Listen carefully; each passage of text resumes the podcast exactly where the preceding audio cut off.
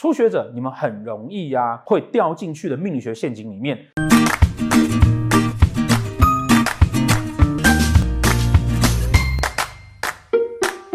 好，大家好，我们今天呢来录一支哈不一样的影片。我们自己一直觉得说，如果老天给了我们一个这样好的一个命盘，那如果我们懂得解读，是不是就可以比较少迷信？因此，我们很努力的拍了很多的免费的影片，光看这些影片，你就可以知道说，哦，紫微斗数到底是怎么一回事。甚至在很多影片里面，我们也会顺便告诉大家说，哪一些讲法其实是神棍在骗你，哪一些事情那其实根本不合逻辑，那是命理师在骗你。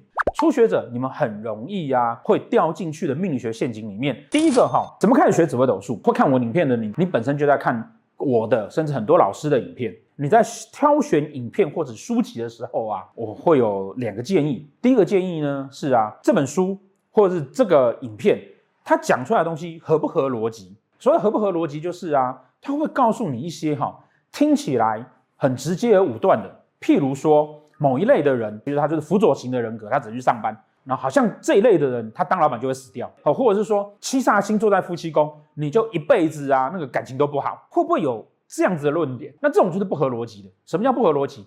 你想想看，七煞坐夫妻宫啊，排列组合算下来也不过就是那么几种，怎么可能七煞做夫妻宫的一定感情就不好？依照台湾的离婚率啊，十年内有百分之五十人要离婚，不不离婚的那一批，大概也有一大半叫貌合神离。那我们是不是也可以视为几乎是所有的人感情都不好？既然大家都有这样子感情问题，那为什么只有七煞星有这个问题呢？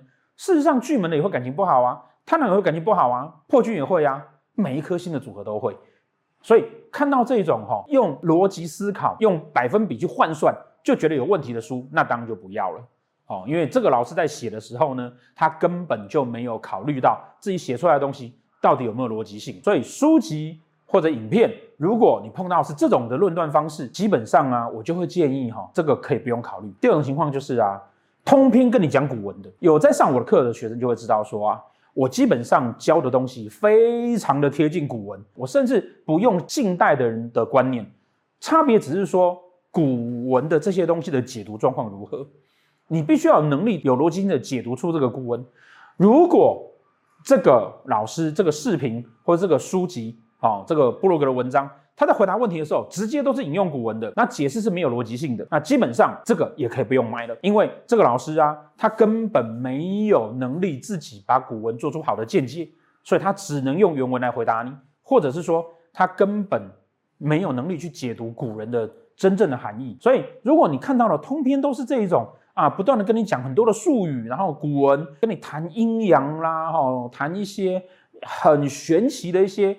你看起来都懂，但实际上不太懂的一些字眼的话，然后看起来那个书哈翻没有几页你就不想看了，哦，没有逻辑性的，基本上也可以不要了，因为那表示写的人他自己根本没有能力啊，去把这些资料做好的整理。我们要自己有挑选资料的能力，这个很重要。为什么？因为学习命理，你本来就是希望让你自己有更好的人生判断能力。如果说你连自己要看什么书都没有好的判断能力的话，怎么有办法去把这东西学好？第二点呢，要不要学排盘？这个论点哈是很大一部分的人支持的哈，因为呃学了排盘之后呢，你才会知道说哪个星的对宫是什么，哪个星的对宫是什么，然后你才会知道说呢，什么星是日系星、年系星跟月系星，啊，它各自的意思是不一样的，甚至会有人强调说，我可以听到别人的生辰八字，我就可以直接手排盘出来，有没有这么这么重要？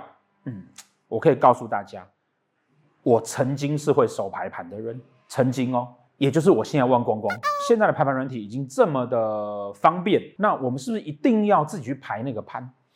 它除了看起来很炫跟很厉害之外，那些传说中哈，你可以因为这样而知道学理的哈，我必须要坦白跟大家讲，这其实是不可能的。那不可否认，有一些星曜，它确实会因为它落盘的方式。代表了他在哪一个时间点，他才会出现状况。但是我也必须跟他说，当你是初学者的时候啊，你根本用不到这些新药，你也不需要知道啊。因此呢，呃，要不要手排盘哈？我会跟大家讲哈，不用去纠结跟坚持这个东西哈。现在的软体做非常好，这种事情电脑代工就好了。第三个问题是啊，那紫微是不是占星术？紫微啊，如果是占星术的话哈，你应该把你的命盘拿起来啊，然后把你那个紫微星哈。放的那个位置啊，往天空中一对，你就会发现北极星也在那个位置。但是你发你会发现你的命盘在你出生的那一天往天空中砰一对，你发现呃紫微星不在那里。好，所以紫微哈绝对不是占星术，而真元运它是利用天体运行的交错、运行的轨迹来去做一个命理的判断。这种命理学它的好处就是啊。哦，我的月亮就是这个轨迹这样子走，我每年就是这样子走，我不会乱动。我的哪个星跟哪个星呢会相合会会哦，它是固定的哦，原则上原则上哈，那所以它是相对于易经哦，华人的这种哈很吃天人感应论的这种的论法哈，它会严谨许多，然后有好学有学理。紫微斗术其实是利用了占星学的这种逻辑学理，跟传统的这些奇门遁甲跟易经八字。哦，风水去做整并，然后去改善了这个很大的一个部分。所以现在的紫微斗数绝对不会是占星学。我们讲到说哈，紫微斗数的主要架构就是星曜跟宫位这两个东西的结合。好，所以在建议初学者呢，不要去看那些啊很小的那种什么龙德啦、天姚啦，哈这种很小的星曜，因为它主要的就是十二宫跟十四颗主星的结合，然后还有一些煞星跟四化。以及一些简单的一些辅星，左辅右弼，天魁天鉞，然后文昌文曲，红鸾天喜，好，这种很基本的一些星曜组合，你们在初学的时候，根本除了这些东西，坦白讲啊，其他的哈不太需要看，就好像在盖房子一样，一个房子地基没有打好，墙壁没有扶好，你一直在那边讨论说，哎呀，那我那个水龙头啊，水龙头我到底该用陶瓷的呢，还是黄铜的呢？啊，那个这样子啊，会不会影响我的风水呢？斗数也是如此，斗数的主要结构就是宫位跟星曜，你这个东西搞不清楚，其他的哈那都是屁。那宫位呢，要注意到的第一个重点哈，也是最重要的重点就是啊，斗数呢它其实有分本命盘，就一般我们看到的那张命盘，你出生年得到的那张那叫本命盘，还会有大限、小限跟流年盘。大限盘就是你看到的每一个宫下面呢会有一组数字，好，那数字呢刚好间隔会是十年，那那个格子如果当成命宫。然后命宫就有十二宫，你就有另外一张那个大限，那个十年之内的命盘，那叫大限盘。流年每年流年所产生的命盘，本命盘的宫位只能会代表你的个性、特质、能力跟想法，哦，它基本上不会代表现象，除了极少数某一两个宫位之外，大限盘它会同时代表你的想法跟现象，因为你的想法而产生的现象。流年盘环境造成的这个现象，而小限盘就是那年小限三十一岁。你那个三十岁那一年，你自己做了什么决定，得到了什么结果？每一张盘基本的基础是不一样的，所以它的宫位的意思完全的不一样。譬如说，我现在来讨论我当下的感情，我用本命夫妻宫来看，那是不合理的。好，我当下的感情对象并不会出现在我的本命夫妻宫上面，如果有，那就是刚刚好而已。例如，你的夫妻宫上面写着金城武，只要长得不像金城武的，你都不爱。然后你挑的这个男人。也是叫金城武，这只是刚好，只是因为我本身喜欢而我挑选的这样的人，并不等于说你的本命盘等于那个运线盘。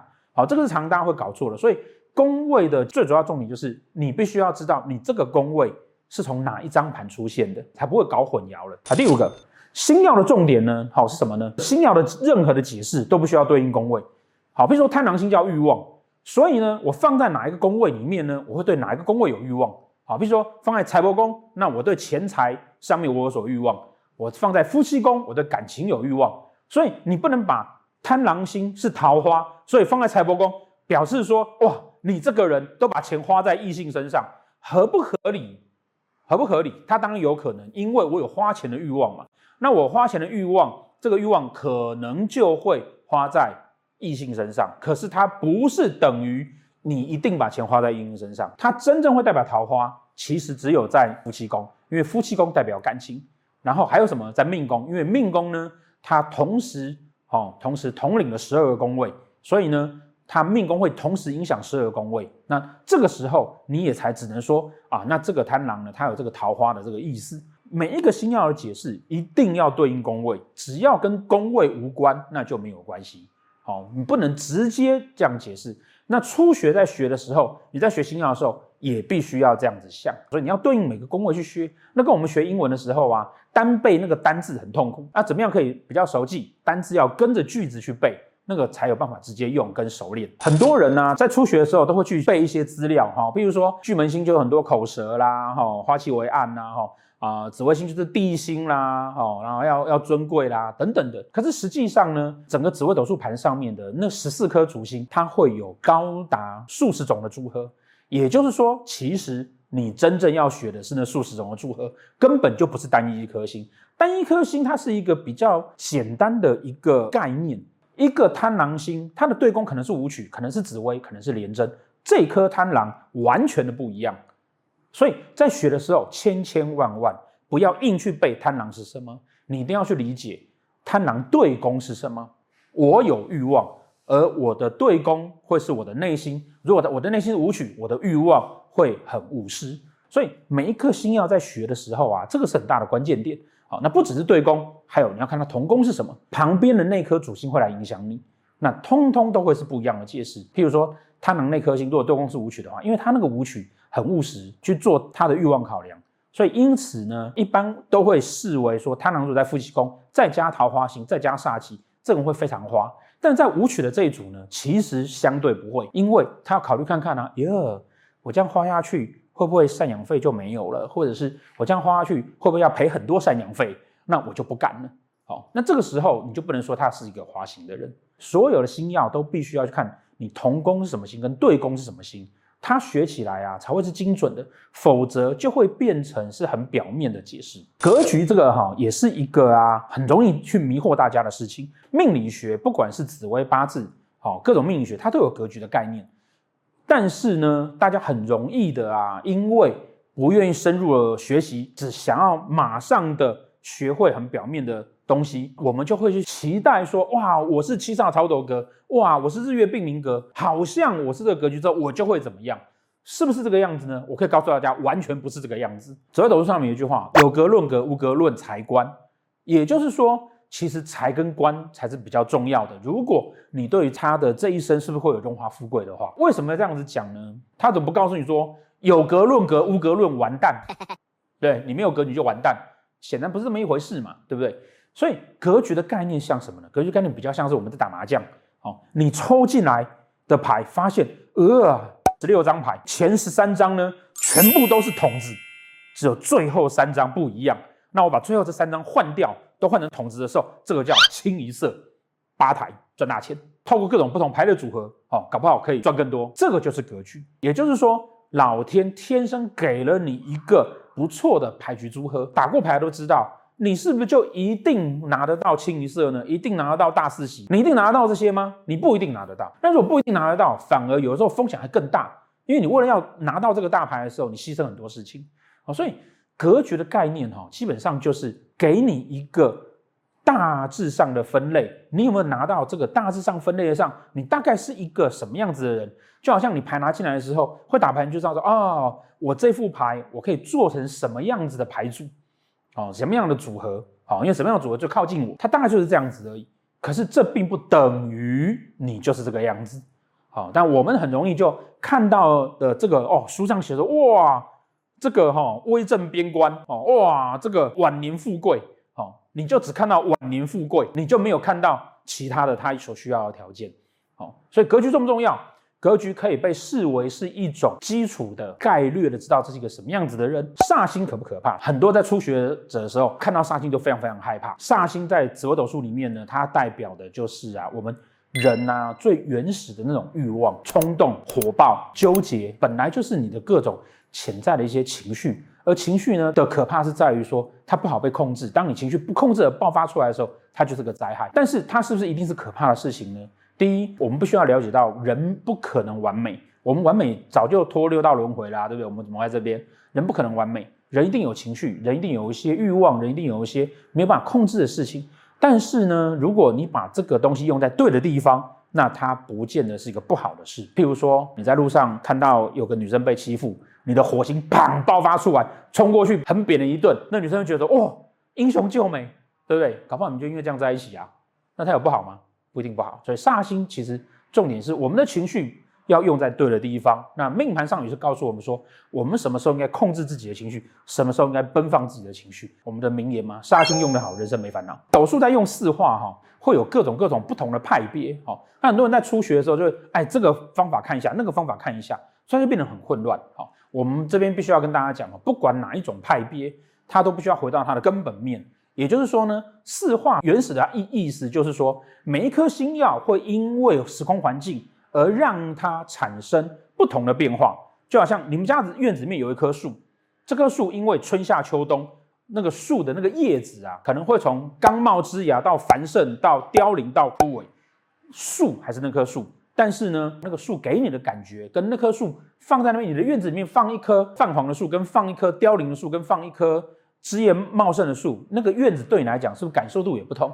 这就是四化基本的起源，环境造成了。这一棵树又有所变化，四化基本上是环境造成的这个星曜而产生的变化。四化的基本逻辑还是会是在你的本命盘、运线盘上面的四化状况是什么样子。其他的东西如果不熟练的时候，你硬要去啊飞化啦、自化啦，哈，通常最后就是笑话而已，因为你根本摸不清楚那个逻辑。我们刚刚是讲它是环境对于星曜产生的变化。既然是环境对星曜产生变化，绝对不可以漏掉星曜不讲，因为漏掉星曜之后，每一个星曜产生的化忌、化禄跟化权意思通都不一样。太阳的化忌、太阴的化忌、武曲的化忌、贪狼的化忌、廉政的化忌，意思完全的不同。你怎么可能用一个化忌在夫妻宫去解释那个夫妻宫？我怎么知道你是贪狼化忌？你还到底是哪一个化忌？你怎么能够用一个化权在财帛宫就去解释财帛宫？我怎么知道你到底是天梁的化权、太阳的化权、紫微的化权？还是武曲的化权，它通通都是不一样的意思，所以不要这样去解读哈，这样去解读一样的，你会落入一个啊，好像刚听起来有道理，学久了之后，你会发现它根本不会准，然后很混乱。任何的学理，你没有从根本性的逻辑去探讨的时候啊，最后的结果它就是一个混乱而已，然后你会找不到那个方向。好，所以四化的部分呢，这也是在刚开始学的时候一定要切记的，好，一定要切记的，千千万万。不要单独的去学，哎呀，我的官禄宫化科表示什么？千万不要这样子，好，因为每一个科都不一样。大家很担心的那个化忌，哈，你去看那个忌那个字叫己心，自己的内心，它就是一个内心的空缺。内心的空缺总是让人不舒服、不开心、不快乐，总是让人觉得不喜欢。可是它也会是动力。四化的概念呢，除了你必须要看那个是什么星之外呢，更大的重点是你也要知道。它基础的含义是什么？而不要看到就很害怕啊！比如说破军化禄哦，化禄在财帛宫好像很好哦，很多书都这样写哇，化禄在财帛宫就会很很赚钱。破军化禄在财帛宫，尤其是运线盘，表示你要卖东西得到钱，损失什么东西得到钱？因为破耗而得财，破耗得到财一定是好的吗？一定多的吗？不一定。你一台车买三百万卖一百万，这也是破军化路啊。为什么很多人在学斗数学了一段时间之后，你解释不出很细腻的解释的真正的原因，那就浪费了斗数这套。很完整的体系，综合前面的九点呢，哈，最后这第十点哈，也就是一定要告诉大家的，就是说啊，紫微斗数哈，它是宫位跟星曜的结合，也就是人跟环境之间的对应关系。那我们的学习一定要从这个角度去看，你会分辨得出来说，哎，这个流派这样子讲有没有道理？这个老师这样子说合不合理？这些东西，包含我自己，我都是尽可能的不断的用学理跟逻辑检视自己对于。古文解读的错误，甚至发现它的更好的用法。那我们在学的时候，也必须要这个样子。好，从我是菜鸟到我现在算小有知名度，我都是用这个方法。好，那这个就是跟大家共勉之。当你看到很多混乱的讯息的时候，其实就是回归到斗数的基本逻辑，然后去检视各种你拿到的资料，这样子合不合理？一旦这是不合理的，那你都必须要质疑它。好，希望呢这十点呢，哈，可以。帮助到初学的各位朋友，可以有更清楚的知道怎么去分辨跟解读。顺便跟大家介绍我们那个学会的另外两位老师，一位月月老师跟一位琥珀老师呢，在学会开的频道呢，哈，呃，有别于我之外呢，月月老师呢，他会特别跟大家讲一些在斗数上面一些小小的小技巧，或是小趣味，或是小小的大家知道了好像不能干嘛，可是呢，你又很想要知道的哦，什么早晚子啊，哈。天干地支怎么算呢、啊？什么叫叫阳男？什么叫阴女啊？哦，这一类的，月月老师呢会跟你讲一些啊，他这中间啊很趣味的事情哦。好，那个是那个月月老师拍的频道叫紫薇棒棒糖。好，那另外呢还有琥珀老师呢，好，他会跟大家就一些哦很喜欢 K 古文的啦，看那个很喜欢深度去研究说，哎呀，为什么那个斗数啊，从当年的七政四余怎么怎么转成斗数啊？哈，罗侯嫉妒星怎么转过来啊？哈，你觉得？你不背书不念书，然后没有来一点深度历史知识，你觉得很痛苦的，好，欢迎来去看琥珀老师的。嗯，我自己这边呢，就希望可以继续推一些让大家可以很快速的哈拿到紫微斗数上面一些实用技巧的频道。好，谢谢大家。